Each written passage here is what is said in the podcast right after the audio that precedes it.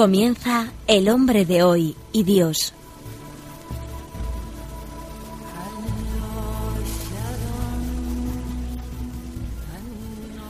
Un programa dirigido en Radio María por el Padre Luis Fernando de Prada.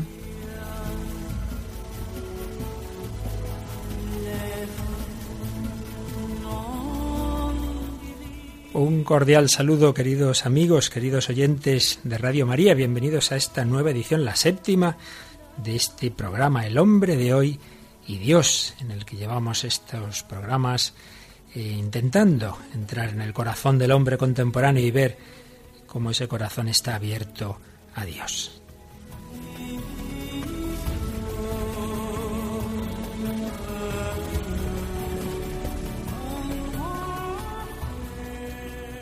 Y en esta semana contamos, como en la pasada, con Tamara Blandino. Hola Tamara, ¿qué tal? Hola Luis Fer, ¿qué tal?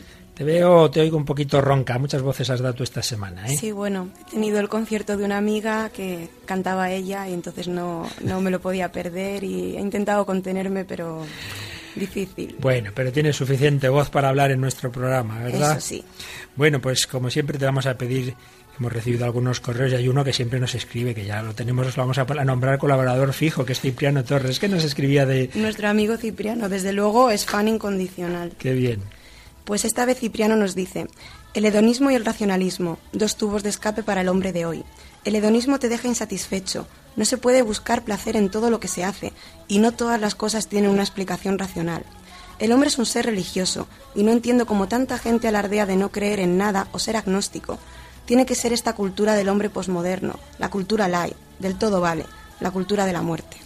Pues sí, en esa cultura parece que, que se quiere reprimir ese sentido religioso, del cual pues os recuerdo las pinceladas que hemos ido dando, cómo responde el sentido religioso a preguntas y deseos que están en la razón y el corazón de todo hombre como fuimos viendo en anteriores ediciones del programa, respuestas insuficientes, puramente en la inmanencia o en el nihilismo, como la respuesta plena a los deseos del hombre está en esa trascendencia, eh, y cómo ese sentido religioso no es algo patológico, como nos diría Freud, sino con natural al hombre. Y estábamos dando como pinceladas que nos hicieran ver que realmente en el hombre y en la cultura pues está, a veces de una manera escondida o implícita, eh, ese sentido religioso está presente, está presente en toda cultura, como respuesta a la paradoja del deseo, como manifestación en la conciencia, ese sentido de ley moral que todos los hombres tenemos y que a Kant le llamaba la atención esa ley en el interior como las estrellas en el cielo. Está también cuando eh, caemos en la cuenta de que el hombre no es un animal más, que tiene una dignidad especial, si la tiene es por reflejo de Dios. Y veíamos que hay mucho bien en el mundo, hay mucha belleza, y que todo eso es un reflejo de la belleza suprema. Y a pesar del mal, terminábamos el programa anterior citando a Ana Frank, que en medio de tanto mal, tanta persecución como ella tuvo que sufrir, no dejaba de ver el bien, la belleza, la bondad del mundo. Y nos quedábamos precisamente en el mundo y su belleza como un símbolo del misterio y decíamos que así como hay muchos símbolos en, en, la vida que uno tiene que saber eh, interpretar qué es lo que hay detrás de ellos. Un ramo de flores no es una suma de moléculas, sino que puede ser el signo de alguien que te quiere y que te lo manifiesta con, con, ese, con ese regalo. La poesía eh, no son unas letras ahí una detrás de otra, ¿no? sino que el poeta quiere transmitirnos a veces una experiencia muy profunda y así un poquito en todo el arte. Y justamente nos quedábamos en mencionar a un gran autor inglés, Tolkien, un hombre que, cuya madre se convirtió del anglicanismo al catolicismo cuando él era pequeño y, tenía muy, muy asimilada la fe católica. Y desde esa fe, eh, mucha gente no lo sabe esto, desde la fe católica escribió muchas obras, sobre todo la más conocida de ellas. Y ahí nos quedábamos el otro día en El Señor de los Anillos. Tamara, ¿qué nos dirías para recordarnos un poquito qué, qué obra es esta del Señor de los Anillos? Pues mira, El Señor de los Anillos es una novela de fantasía épica escrita por el filólogo y escritor británico eh, J. Tolkien. Eh, lo hizo entre 1937 y 1949. Sin embargo, se publicó por primera vez en Reino Unido entre el 54 y el 55 y lo hizo en tres volúmenes. Desde entonces ha sido impresa en numerosas ocasiones y traducidas a muchos idiomas, convirtiéndose en una de las obras más populares de la literatura del siglo XX y además ha sido adaptada en varias ocasiones a la radio, al teatro y al cine, destacando principalmente la trilogía cinematográfica creada por el cineasta Peter Jackson. Gracias a esa a esas películas, pues ha sido más conocida, pero ciertamente como libro se ha difundido muchísimo. Pues bien, esta obra tiene muchos símbolos que, claro, cuando uno profundiza y conoce a Tolkien se da cuenta de que en buena medida eran símbolos de una inspiración profundamente religiosa, incluso profundamente católica. Pero hoy vamos a fijarnos en una escena que es poco conocida porque está solo en la versión extendida, un poco empalmando con lo que decíamos de que a pesar del mal que puede haber en el mundo hay mucho bien. Hay un momento hacia el final de, de esta, de esta obra en la que el protagonista, eh, Frodo, junto con su amigo Sam, están ya muy cansados, realmente lo están pasando mal, están perseguidos. Digamos, es un momento de dominio del mal. Y sin embargo, de pronto miran hacia el cielo y se escucha este diálogo.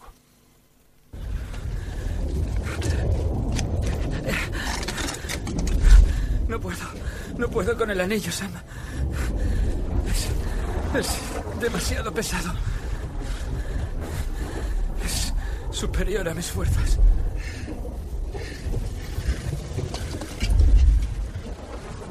Iremos por ese camino, lo más recto posible. No tenemos que llevar lo que no sea imprescindible.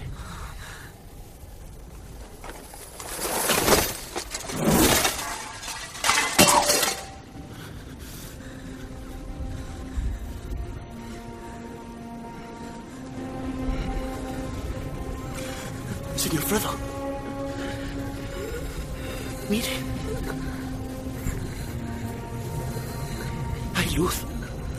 Belleza ahí arriba que ninguna sombra puede tocar.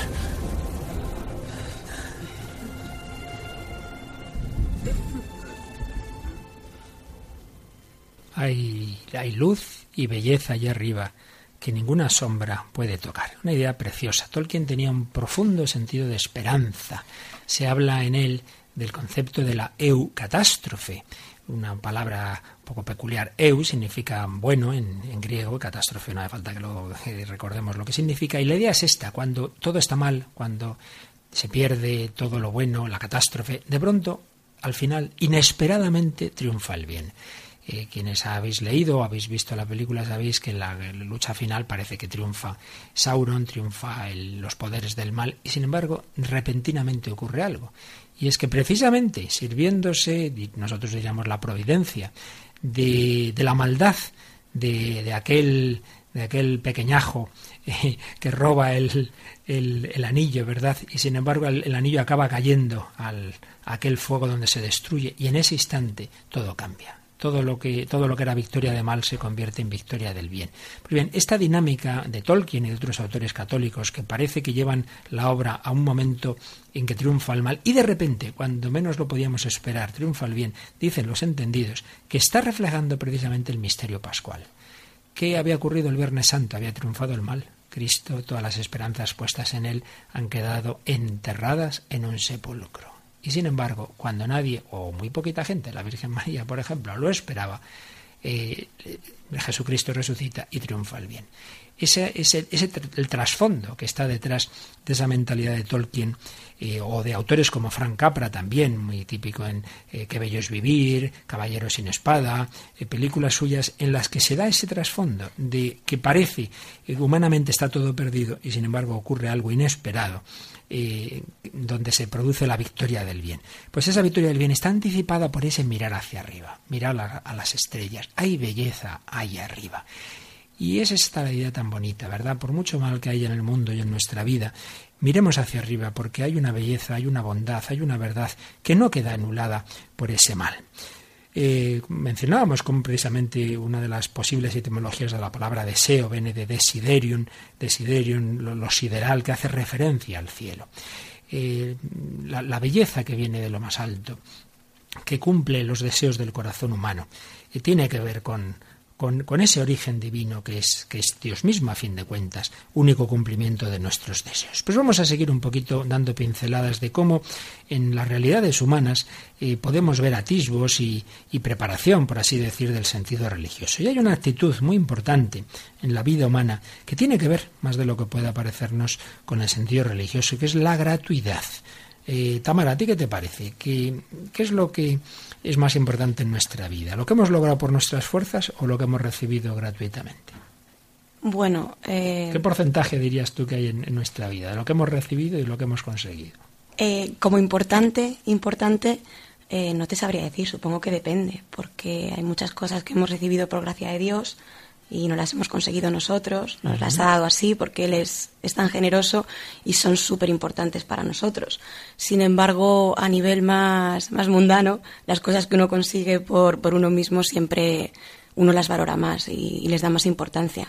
Eso es muy verdadero pero como aquí te he pillado de sorpresa, no te he dejado pensar mucho, lo primero que hemos recibido es la vida. ¿Tú te la has conseguido por ti misma? No. ¿No, verdad? Por eso digo, esas cosas... Las realmente importantes. Son muy importantes. Pero mira, me alegro que te haya pillado así de sorpresa, porque tu reacción, esa un poco duda que has podido tener, refleja lo que muchas veces nos ocurre, y es que en efecto, quizá tenemos la mente más puesta en lo que hemos conseguido, porque claro, estamos ahí implicados en nuestra lucha, y no caemos en la cuenta de que realmente las cosas fundamentales que permiten que luego consigamos otras, las hemos recibido, empezando por la vida, pero es que luego la salud, pues si la tienes, hijas, porque tus padres te han cuidado, me parece. Si te dejan ahí al poco de nacer, no me parece que no estás aquí ahora, ¿verdad?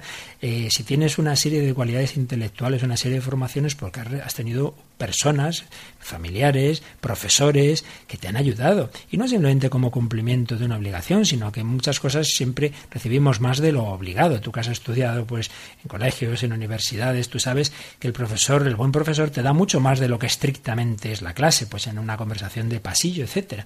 Bien, yo creo que es importante que nos hagamos esta reflexión, ¿eh?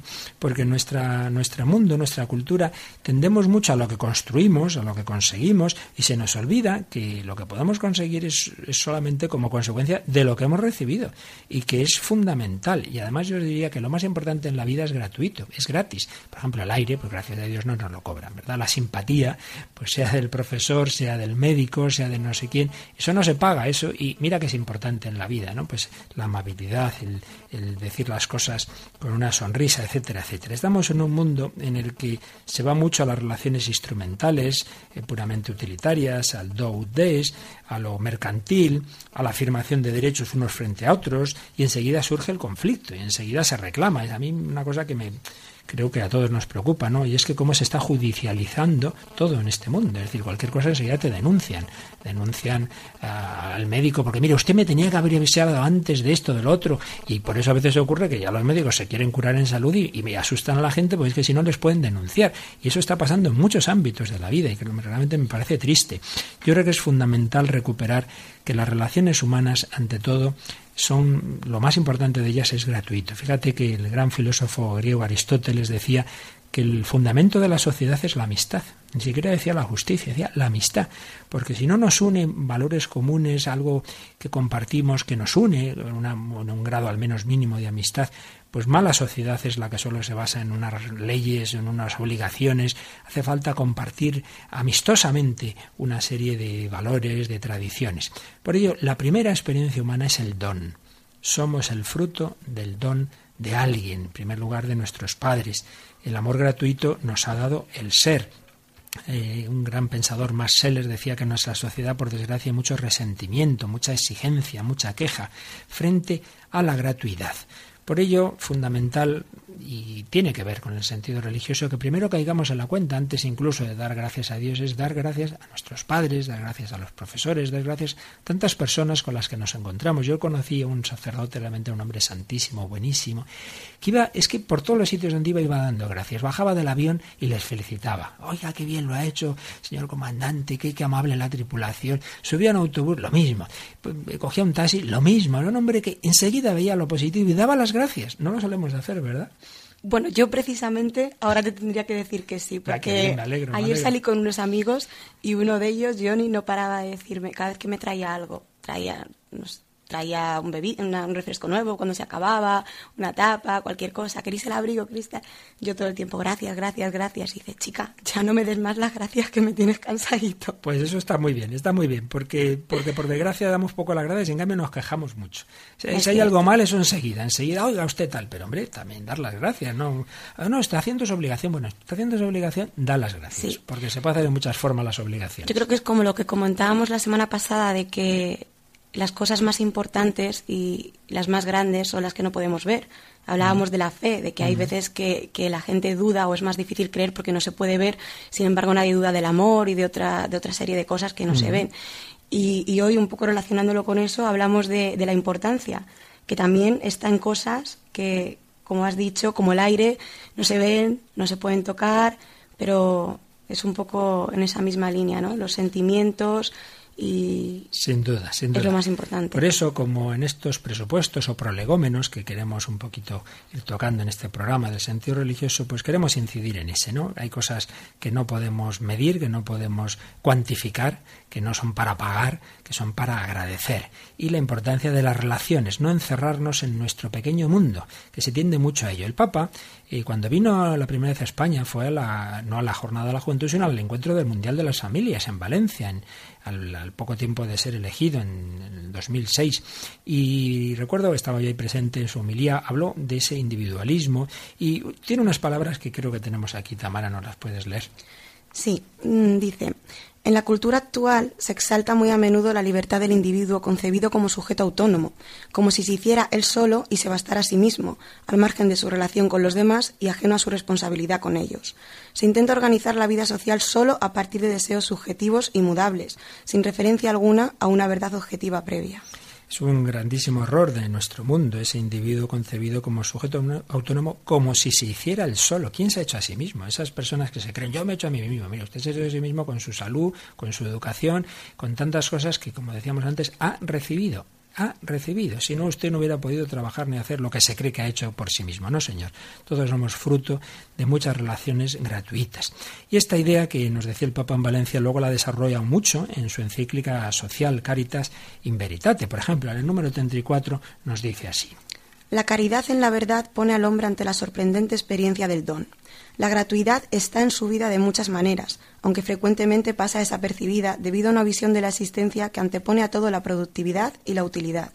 El ser humano está hecho para el don, el cual manifiesta y desarrolla su dimensión trascendente. A veces, el hombre moderno tiene la errónea convicción de ser el único autor de sí mismo, de su vida y de la sociedad. Es una presunción fruto de la cerrazón egoísta en sí mismo, que procede, por decirlo con una expresión creyente, del pecado de los orígenes. Papa insiste en esta idea. El ser humano está hecho para el don, el cual manifiesta su dimensión trascendente.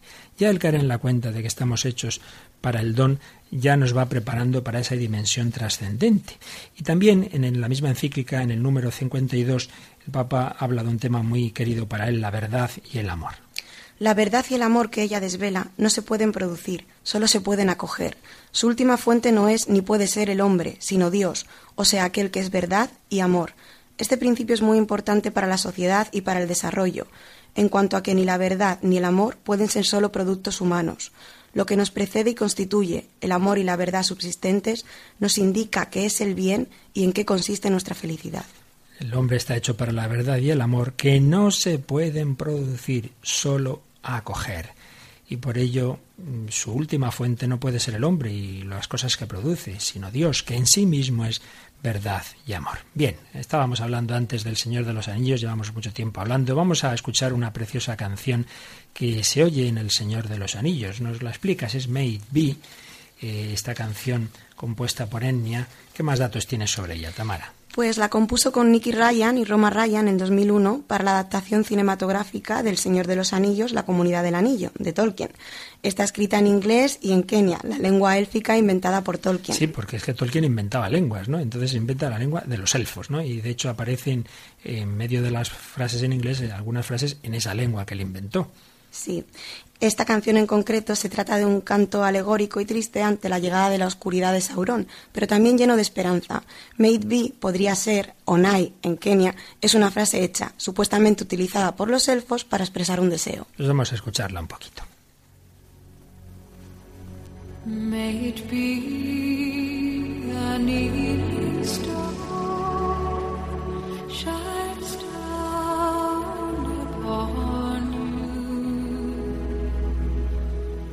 May it be when darkness falls,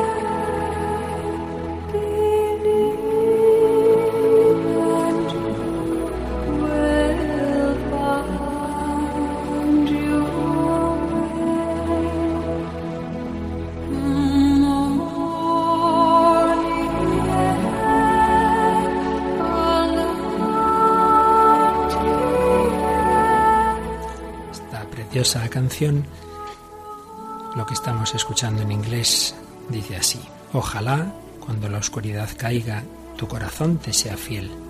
Sigues un sendero solitario, cuán lejos estás de tu hogar. La noche ha llegado, ten fe y hallarás el camino.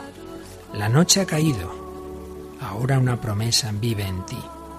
Ojalá la llamada de la sombra se aleje, ojalá tu viaje continúe hasta que luzca el día. Cuando superes la noche, ojalá despiertes y veas el sol. Ahora una promesa vive en ti. Un canto a la esperanza. La noche no tiene la última palabra. Ojalá llegues a la luz.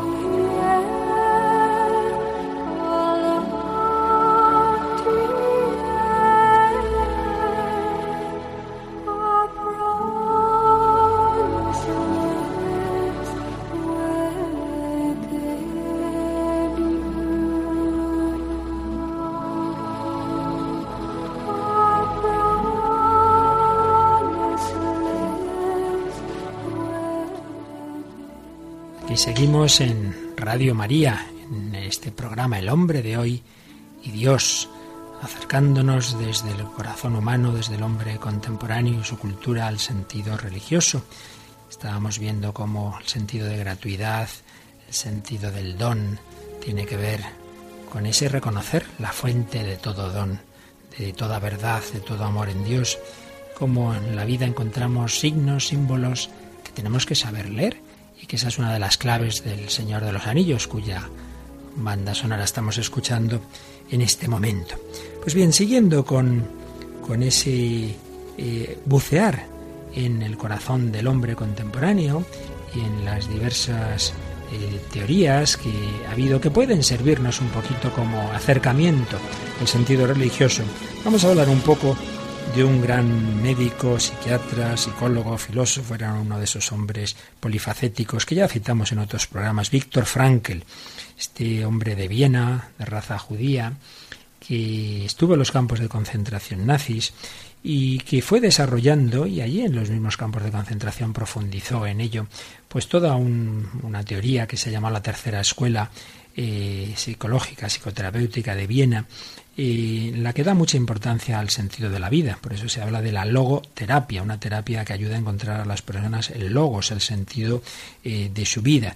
Y sus planteamientos antropológicos tienen mucho que ver, mucho que ver, aunque él nunca explícitamente dijo cuál era su sentido religioso, pero eh, desde luego tenía unos planteamientos que en muy buena medida, siempre habría matices y cosas eh, a corregir quizá, pero que en muy buena medida son asumibles desde una perspectiva cristiana.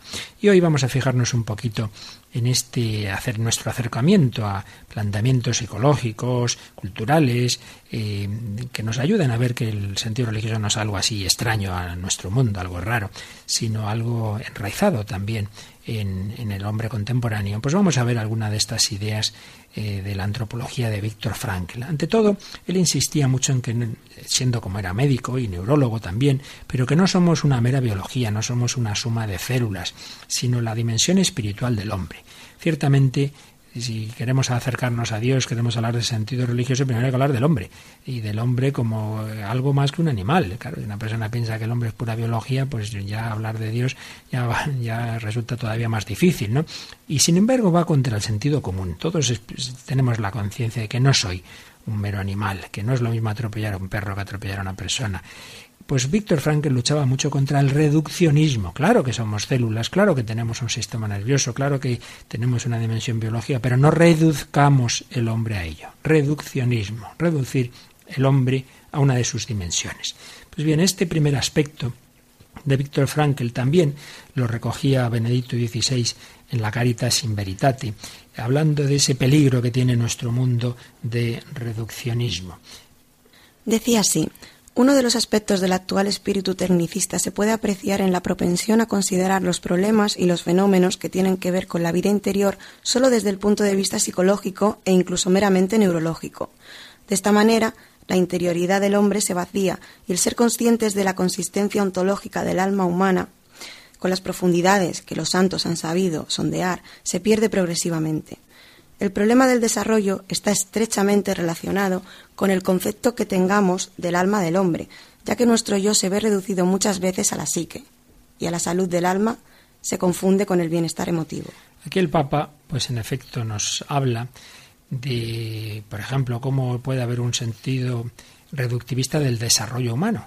Claro, si se piensa que el hombre es básicamente biología, pues mire, el desarrollo será que tengamos todo lo que satisfaga nuestra salud, a nuestro cuerpo, o a nuestra psique. Y aquí el Papa distingue psique y espíritu, lo cual responde a una tradición ya antigua, ¿no? Cuerpo, psique y espíritu. Porque el hombre no simplemente tiene también unas necesidades psicológicas, de relación, de autoestima, sino que tiene unas necesidades espirituales, de sentido de la vida, de relación con la trascendencia, etcétera. Eh, pero muchas veces se reduce, se reduce eh, el hombre a una de esas dimensiones o puramente la emotiva. Sigue leyéndonos este párrafo de este número 76 de la Caritas en Veritate. Estas reducciones tienen su origen en una profunda incomprensión de lo que es la vida espiritual y llevan a ignorar que el desarrollo del hombre y de los pueblos depende también de las soluciones que se dan a los problemas de carácter espiritual. El desarrollo debe abarcar, además de un progreso material, uno espiritual, porque el hombre es uno en cuerpo y alma, nacido del amor creador de Dios y destinado a vivir eternamente. El ser humano se desarrolla cuando crece espiritualmente, cuando su alma se conoce a sí misma y la verdad que Dios ha impreso germinantemente en ella, cuando dialoga consigo mismo y con su Creador. Así pues, nos da este matiz el Papa.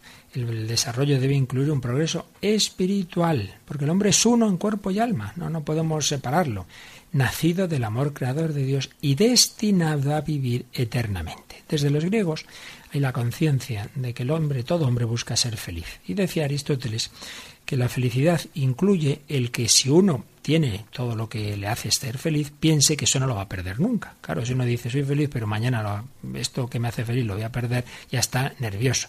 Con lo cual, en el fondo, ese deseo de felicidad está pidiendo una vida eterna. Está pidiendo que lo que me hace feliz dure para siempre. Si yo soy feliz porque estoy contigo, pero tú y yo nos vamos a morir antes o después, pues hombre, ya es una felicidad limitada.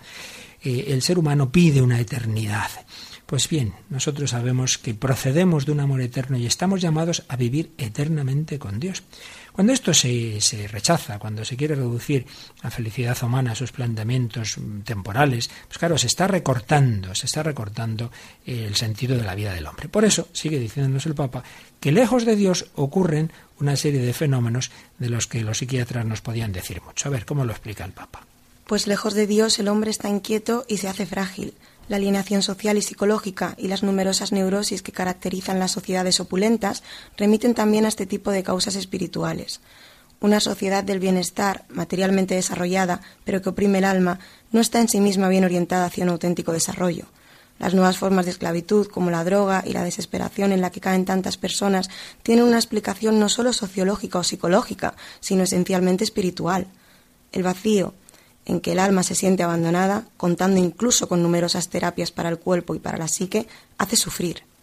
No hay desarrollo pleno ni un bien común universal sin el bien espiritual y moral de las personas, consideradas en su totalidad de alma y cuerpo.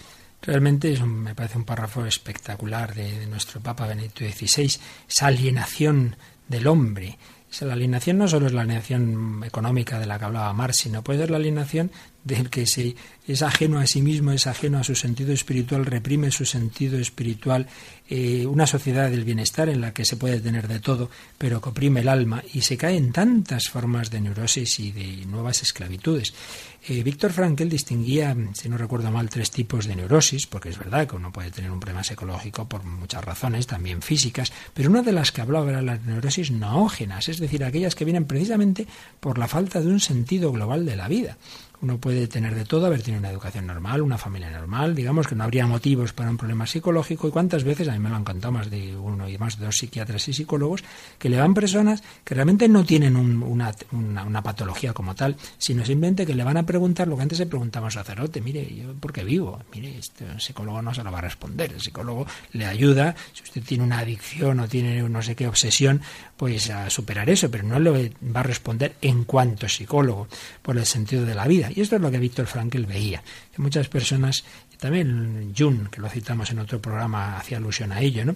que muchas, muchas personas eh, buscan en la psicología el remedio a un problema espiritual, a un problema de falta de sentido. Así pues, una dimensión de la antropología de Víctor Frankl que tiene mucho que ver con un planteamiento espiritual y religioso, que el hombre no es pura biología, que tiene la necesidad de un desarrollo espiritual que si reprime ese sentido, pues que puede caer en una serie de neurosis. Otro aspecto muy importante para Víctor Frankl era la afirmación de la libertad humana. Eh, es curioso que en el mundo moderno, cuando anda que nos habla de libertad, pues uno de los lemas verdad de la Revolución Francesa, libertad, igualdad, fraternidad. Y sin embargo, esto no, no es muy conocido que en general las filosofías modernas, y, precisamente las filosofías que han inspirado el liberalismo, como Hobbes, como Spinoza, curiosamente no creían en la libertad del hombre. O sea que se dice, sí, sí, libertad en la sociedad, pero claro, libertad en la sociedad porque se piensa que en el fondo el hombre, no, su, margen de libertad es mínimo, va a pensar lo que le diga el Estado. Yo también daría libertad a todo el mundo si pienso que todo el mundo va a decir lo que a mí me interesa, nada más. Y eso pasa mucho en el mundo de hoy. Hay estados en los que se afirma la libertad, pero claro, porque tienes a la gente tan, tan educada y tan condicionada que realmente eh, no, hay mucho peligro, digamos, de que el hombre use su libertad contra el Estado. Pues bien, eh, muchas de esas filosofías digo que han inspirado el liberalismo, no creían, no creían en la libertad del hombre, desde planteamientos panteístas como el de Spinoza, y por supuesto en muchas psicologías modernas ocurre esto. Freud era muy materialista, muy determinista, el conductismo, etcétera. Hay planteamientos en que parece que el margen de libertad del hombre es mínimo. Y claro, eso a mucha gente en el fondo, por un lado no le gusta, porque ahora todo el mundo dice que es libre, pero por otro lado le viene bien, porque dice, ah, no, yo eso lo hice, no, yo no tuve culpa, mire, es que yo estoy condicionado, eh, claro, yo no tengo solución, tengo este, este, este, tipo de problemas, de adicciones, mire, yo robé porque mire, es que no, es que yo no, no tenía otra opción a robar, ¿no? Claro, eh, tiene su ventajilla, digámoslo así, ¿verdad? Que uno se libera de su responsabilidad. Pues bien, frente a todo ese tipo de planteamientos deterministas que anulan la libertad humana, Víctor Frankl decía, no, no, no, eso es la excepción, claro que sí, que puede haber una enfermedad que a una persona le quite la libertad, puede haber una, serie de circunstancias que te la quiten la libertad interior, pero eso es la excepción. El hombre de por sí es libre. Le pueden quitar la libertad exterior, como a él se la quitaron en el campo de concentración, pero él decía, lo que nadie me puede quitar es mi libertad interior. Yo pienso lo que quiera. Y yo pienso y juzgo a mis guardianes y, nadie puede hacerme esclavo internamente más que si yo mismo me lo quisiera hacer. Esa libertad el hombre no la pierde. Pues bien, en el libro precioso que ya hemos mencionado en otra ocasión, donde cuenta su experiencia en el campo de concentración, que en español se tiene por título El hombre en busca de sentido. El último párrafo del, libro es realmente precioso, cuando he ido contando pues todo lo que vivió, cómo vio el bien, cómo vio el mal, cómo vio de todo, termina así el libro. Nuestra generación es realista, pues hemos llegado a saber lo que realmente es el hombre. Después de todo, el hombre es ese ser que ha inventado las cámaras de gas de Auschwitz, pero también es el que ha entrado en esas cámaras con la cabeza erguida y el Padre Nuestro o el Sema de Israel en sus labios. Es un párrafo precioso. El hombre es capaz de lo mejor y de lo peor. El hombre ha inventado las cámaras de gas, pero es también ese ser que él vio entrar con la cabeza erguida en las cámaras de gas, rezando el Padre Nuestro, los cristianos, o el Semá Israel, los judíos. No, no, no perdemos nuestra libertad. Si, fíjate, Tamara, esto lo, lo, oí o se me ocurrió hace algunos meses y le da más de cuatro vueltas. Si llegan al borde de un precipicio un hombre y un perro, hay una cosa que sabemos segura, el perro no se va a tirar. El hombre puede que sí. bueno, tristemente es así. El hombre puede que sí. El, el, perro, su instinto es tan fuerte, no tiene libertad para ir contra su instinto. El hombre tiene instinto de conservación, pero puede libremente decir, pues yo me tiro. Por eso el hombre se puede suicidar y un animal no, porque el animal no tiene esa libertad. Nosotros tenemos. El hombre es libre. Pues bien, es otra dimensión importante para el sentido religioso. Dios nunca va a forzarnos. O sea, uno no se encuentra así con Dios como encuentra una piedra, así, o como sale el resultado de un teorema matemático que no hay más remedio que aceptarlo. No, no. Dios se ofrece a nuestra libertad. Dios se ofrece eh, a, la conciencia humana, eh, la cual no pierde nunca su libertad. Por tanto, el hombre no es pura biología, el hombre es libre. Y luego mencionábamos otra dimensión muy importante de todos los planteamientos de Víctor Frankl, eh, es la importancia que da al sentido de la vida. Eh, al respecto escribía Víctor Frankl. La búsqueda por parte del hombre del sentido de la vida constituye una fuerza primaria y no una racionalización secundaria de sus impulsos instintivos. Este sentido es único y específico en cuanto es uno mismo y uno solo quien tiene que encontrarlo. Únicamente así logra alcanzar el hombre un significado que satisfaga su propia voluntad de sentido. Así pues, no es una racionalización de impulsos instintivos, no, no, el hombre necesita un sentido en su vida y si no realmente eso es algo muy negativo para él. Pues bien, libertad, sentido de la vida, sentido espiritual, pero hay otro concepto muy, muy, muy importante en, los planteamientos de Víctor Frankl, que es lo que él llama la auto trascendencia. El hombre puede estarse mirando a sí mismo, lo que hablábamos antes citando al Papa, el hombre individualista de hoy, que se hace su pequeño mundo, y decía Víctor Frankl, y no solo él, por supuesto, que eso es muy, muy malo psicológicamente, que siempre se está mirando cómo estoy, cómo no estoy, cómo me siento, cómo dejo de sentirme, hay mi salud, hay no sé qué, que los demás me miran, que no me miran, que me quieren. Mire, eh, así mal asunto, mal asunto, así no se puede ser feliz. Es muy importante tener algo fuera de uno mismo, que le motive, que le saque de sí mismo. Eso es lo que llamaba Víctor Frankl la autotrascendencia, que, es, que explica en algunas líneas que nos puedes leer, Tamara. Este ha sido mi párrafo preferido. Me ha hecho pensar muchísimo. A ver. Dice, eh, la autotrascendencia, el hecho antropológico fundamental que remite al hombre por encima y más allá de sí mismo, a algo que no es el mismo, a algo o alguien, a un sentido que el hombre cumple, o a un ser, humano también como él, con quien él se encuentra, y únicamente en la medida en que el hombre se trasciende de esta manera a sí mismo, se realiza también a sí mismo, al servicio de una causa o en el amor hacia otra persona. Para decirlo con otras palabras, Enteramente hombre no es el hombre sino cuando se absorbe en una causa, cuando se ha entregado por completo a otra persona. Y el hombre llega a ser plenamente sí mismo cuando se olvida de sí mismo. Creo que es muy importante. Esto daría pie para profundizar más. Ahora solo lo cogemos un momentito, digamos, la idea fundamental, ¿verdad? Que el hombre se realiza no cuando se está mirando a sí mismo, sino cuando tiene algo más grande que él mismo, eh, a lo cual se entrega. Una persona, por ejemplo, en el matrimonio una persona que se entrega a otra, que se entrega a sus hijos, o una causa. Pues yo, mi vida está polarizada por la justicia, por ayudar a los pobres, por el apostolado, por lo que sea. Entonces eso te saca de esa autocontemplación tan, tan negativa. Hay un ejemplo muy bonito que pone Víctor Frankl, dice, el ojo está hecho para ver lo que está fuera de él. Si el ojo se ve a sí mismo, mal asunto. Quiere decir que tiene cataratas, porque si el ojo ve una mancha, pues es que hay algo que está mal en el ojo. Pues también el hombre que siempre se está mirando a sí mismo, eso mm, le lleva a cataratas psicológicas, ¿verdad? Que podemos llamar neurosis. A mí este párrafo me ha recordado una frase que escuché el otro día en misa, que dijo el padre que era, no se puede ser cristiano cruzado de brazos. Pues sí, tenemos que estar polarizados en algo más grande que nuestra propia vida. Como dice otro psicólogo, Ramiro J. Álvarez, en vez de qué puedo esperar yo de la vida, preguntarse qué puedo yo aportar a la vida. Bien, volviendo a la obra del Señor de los Anillos, eh, quien la conoce sabe que es toda una comunidad, la comunidad del anillo, que está polarizada precisamente por una misión. Hay algo más grande que la propia vida de cada uno de ellos, eh, por lo que lucha toda, toda esa comunidad. Hay que salvar al mundo, hay que, hay que hay que luchar por el bien, hay que luchar contra el mal. Eh, es clarísimamente una, una obra de autotrascendencia. Hay una misión que hay que cumplir. Esa es un poquito la idea de fondo del Señor de los Anillos. La misión, la misión que hay que cumplir. Vamos a escuchar unas palabras que aparecen al final de la segunda película, cuando se llevó al cine, y que creo que reflejan preciosamente eh, esta idea de autotrascendencia. De nuevo escuchamos a Frodo y a Sam en un momento en que Frodo ha estado a punto de tirar la toalla, que esto le supera. Pues vamos a escuchar lo que, lo que le dice su amigo Sam.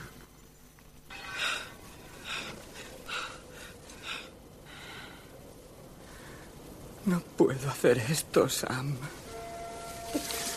Lo sé. Ha sido un error. No deberíamos ni haber llegado hasta aquí.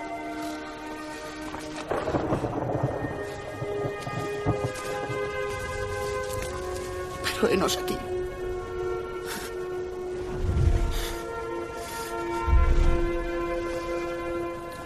Igual que en las grandes historias, señor Frodo.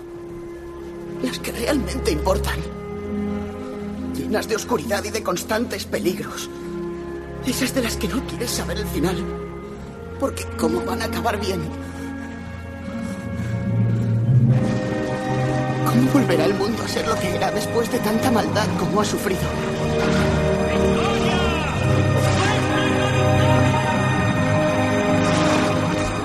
Pero al final, todo es pasajero.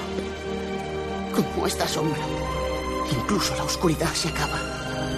Dar paso a un nuevo día. Y cuando el sol brilla, brilla más radiante aún. Esas son las historias que llenan el corazón. Porque tienen mucho sentido, aun cuando eres demasiado pequeño para entenderlas. Pero creo, señor Frodo, que ya lo entiendo. Ahora lo entiendo. Los protagonistas de esas historias se rendirían si quisieran, pero no lo hacen. Siguen adelante. Porque todos luchan por algo. ¿Por qué luchas tú ahora, Sam?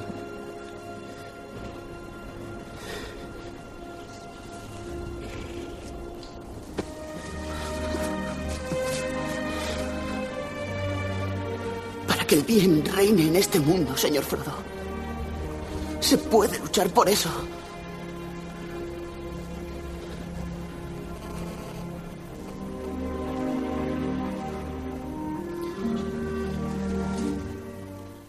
Pues aquí seguimos en, en El hombre de hoy y Dios. Tamara Blandino y un servidor, Padre Luis Fernando. Tamara, ¿no te parece que este, este pasaje que acabamos de escuchar de Señor Anillos re- responde preciosamente a la autotrascendencia de Víctor Frankl? Eso te iba a decir, no solo es un párrafo bellísimo, sino que resume todo lo que hemos estado tratando en el programa de hoy.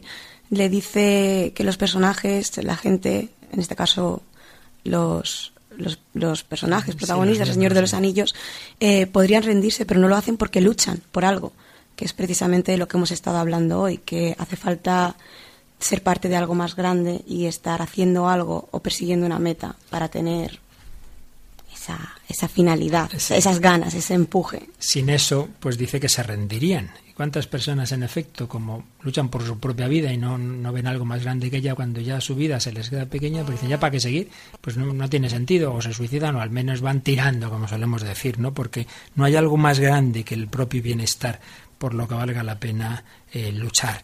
Pero no, no es así en esta obra. No se rinden, luchan por algo. Hay historias que llenan el corazón porque tienen sentido. Realmente todos estos planteamientos de autotrascendencia que aparecen en El Señor de los Anillos, pues tienen que ver con la vida cristiana. Nosotros luchamos por algo, el triunfo del reino de Cristo, por alguien, eh, por, por Él, por el propio Señor, por los demás. Pues hay una tarea más grande que la vida de uno, que es esa colaborar a la salvación del mundo. De hecho, hace algún tiempo me di cuenta de que hay párrafos del magisterio de Juan Pablo II que se- serían, dicho en cristiano, digamos, prácticamente lo mismo que nos había dicho Víctor Frankl desde un planteamiento psicológico. Por ejemplo, en la Centésimos Annus, una de las encíclicas sociales de Juan Pablo II, el número 41, aparece este párrafo precioso. Dice, es mediante la propia donación libre como el hombre se realiza auténticamente a sí mismo, y esta donación es posible gracias a la esencial capacidad de trascendencia de la persona humana. El hombre no puede darse a un proyecto solamente humano de la realidad, a un ideal abstracto, ni a falsas utopías. En cuanto persona, puede darse a otra persona o a otras personas, y por último a Dios, que es el autor de su ser y el único que puede acoger plenamente su donación. Se aliena el hombre que rechaza trascenderse a sí mismo y vivir la experiencia de la autodonación y de la formación de una auténtica comunidad humana orientada a su destino último, que es Dios. Pues es, en efecto, ese mm, explicar la, la autotrascendencia con ese sentido cristiano, no simplemente eh, darse a un proyecto humano, que ya es algo, no darse a falsas utopías, como fue la que Juan Pablo II vivió bajo el marxismo, sino, dice, en cuanto persona, darse a otra persona, a otras personas y, en último término, a Dios. Y se aliena el hombre que rechaza ese trascenderse a sí mismo y vivir la experiencia de la autodonación. Volvemos al inicio del programa, el don. No somos simplemente eh, resultado de una consecución de nuestro esfuerzo, sino fruto de un don y a su vez, si yo he recibido el don, tengo que darme, tengo que ser don para los demás, mi vida al servicio de una tarea mayor, darse. Como veis, son aspectos antropológicos y psicológicos que, aunque tengan este, puedan tener una lectura eh, psicológica, etcétera, pero sin duda tienen mucho que ver con el planteamiento cristiano.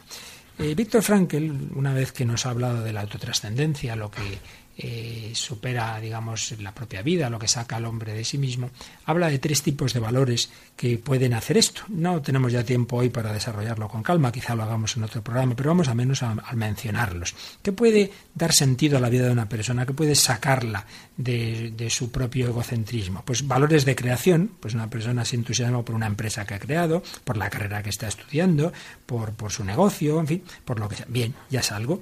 Darle a una persona cosas que hacer por eso en los hospitales psiquiátricos hay siempre terapia ocupacional. Ya es algo. Lo malo es cuando uno se queda solo en eso.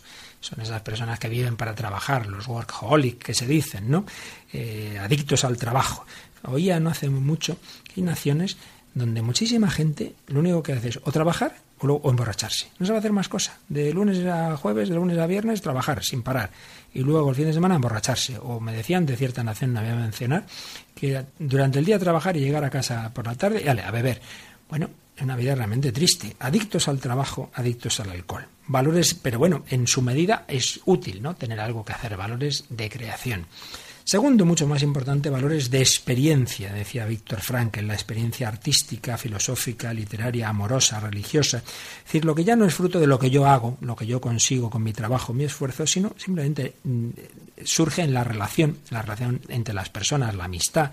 Una persona que tenga amigos, una persona que quiera a otras, una persona que disfruta con la belleza, pues eso es más importante que lo que tú creas con tu trabajo. Saber disfrutar, si uno solo su vida tiene sentido cuando trabaja, hombre, no, que tú puedas salir al campo y ver la belleza de una puesta de sol o del monte y que eso te haga disfrutar y por supuesto la entrega a los demás, el amor a los necesitados, etcétera, etcétera. Valores de experiencia. Y aquí Naturalmente, en el planteamiento de Víctor Frankl, la diferencia de, de, Freud, entra la experiencia religiosa, que da sentido a la vida, la relación con Dios. La vida de Santa Teresa de Jesús, pues evidentemente tenía un grandísimo sentido de autotrascendencia porque estaba entregada al Señor.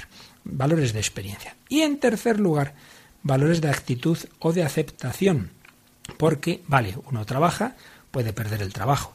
Uno tiene amigos, personas a las que quiere, pero esas personas pueden fallarle, esas personas pueden morir y viene eh, otro tipo de valores que son necesarios, actitud o aceptación ante el sufrimiento inevitable, ante la muerte, ante los fracasos. Si uno no ha desarrollado en su vida esa capacidad de saber encajar también eh, el sufrimiento, las carencias, pues realmente le va a faltar una dimensión importante en la vida.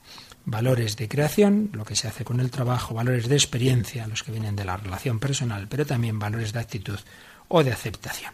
Pues bien, vamos a ir terminando y lo vamos a hacer, si hemos estado hablando del Señor de los Anillos, con una preciosa película, La vida es bella, donde aparecen precisamente estos valores, valores de, de creación en el trabajo, valores de, de relación, ese amor primero romántico y luego más oblativo, pero también valores de actitud. ¿Nos dices una palabra sobre esta película, Tamara? Sí, La vida es bella es una película italiana de 1997 que está basada en el libro En el final de Rodia Hitler, de Rubino Romeo Salmoni. En ella vemos como un italiano judío, Guido Refise, interpretado por Roberto Benini, también director y coescritor del film, se enamora, se casa y tiene un hijo. Son muy felices hasta que él y su familia son llevados a un campo de concentración y decide plantearle todo a su hijo como si fuera un juego. Consigue de esta forma que estar en el campo de concentración no sea tan duro para el niño. Podríamos hacer una lectura cristiana. Eh, si Guido consigue que el niño vea eh, lo que de por sí es trágico, ¿no? Pues todo lo que está ocurriendo en el campo como un juego. Jesucristo nos ha hecho ver que lo que de por sí es trágico, el sufrimiento y la muerte, no terminan en sí mismo, terminan en una victoria. Él le ha dado un sentido, no de juego, pero sí de victoria eh, final. Eh, por eso vamos a escuchar el final de, de, esta película, cuando el niño se encuentra con su madre y realmente es un canto a la esperanza.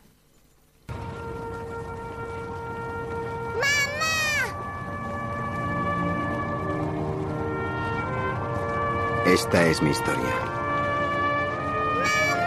Ese es el sacrificio que hizo mi padre. ¡Josué! Aquel fue el regalo que tenía para mí. ¡Hemos ganado! Sí, hemos ganado. Josué. ¡Mil puntos! Es para morirse de risa. Primeros volvemos a casa con el carro blindado.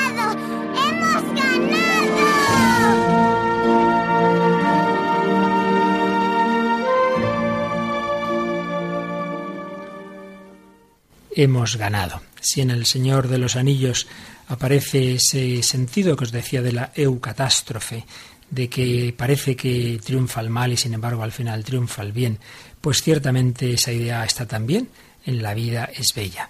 Y creo que es todo un. El mismo título ya es toda una reflexión, pero ¿cómo puede decirse la vida es bella cuando se está hablando de los campos de concentración, de todo el sufrimiento, de todo lo que ocurrió? Eh, de, hecho, el, el, protagonista muere, Guido, eh, salvando a su hijo.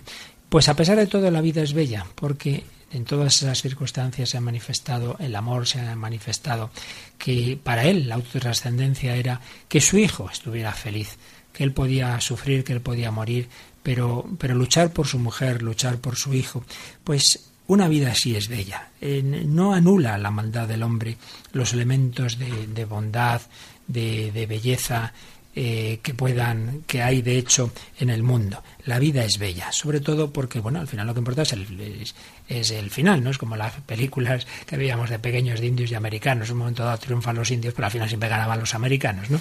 Bueno, pues, pues con Cristo resucitado sabemos que el bien tiene la última palabra, porque Jesús ha vencido el mal y la muerte con su resurrección.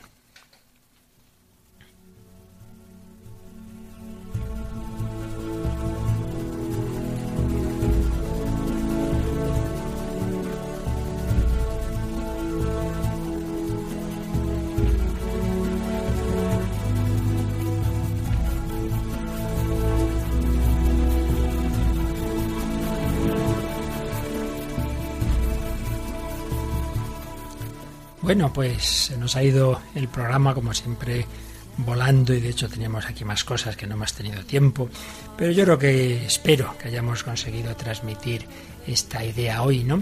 Como el mundo, la vida, la realidad tiene esos, esas dimensiones de gratuidad, de belleza, de bondad, que si uno las vive un poquito a fondo, enseguida le hacen mirar hacia arriba, le hacen mirar a esas estrellas que oíamos en aquella escena del Señor de los Anillos, que le hacen ver que a pesar de todo hay una, hay una dimensión de, de esperanza que nos manifestaba preciosamente este final de la vida es bella. Hemos ganado, hemos ganado porque con Dios la vida tiene sentido y el muerte, la muerte y el mal no tienen la última palabra. Tamarita, que has estado aquí por segunda vez en nuestro programa, ¿quieres recordarnos el correo electrónico al que pueden escribirnos nuestros oyentes con sus comentarios y sugerencias? Claro que sí, lo tienen que hacer a el hombre de hoy y Dios arroba radiomaria.es.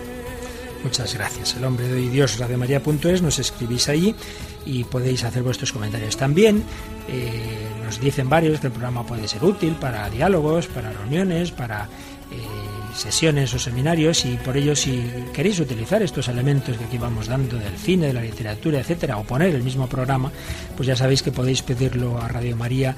Para ello lo mejor es que llaméis a un número de teléfono que nos recuerda también Tamara. Es el 902 500 518.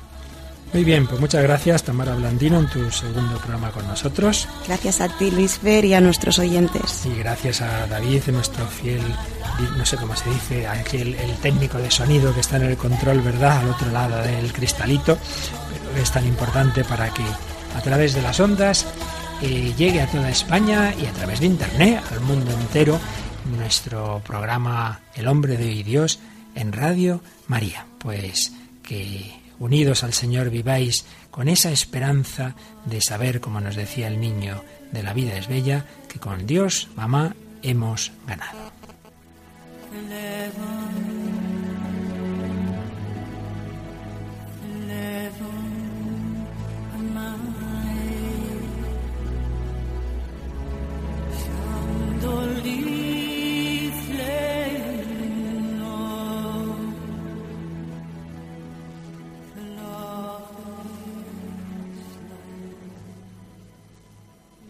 El hombre de hoy y Dios. Un programa dirigido en Radio María por el Padre Luis Fernando de Prada.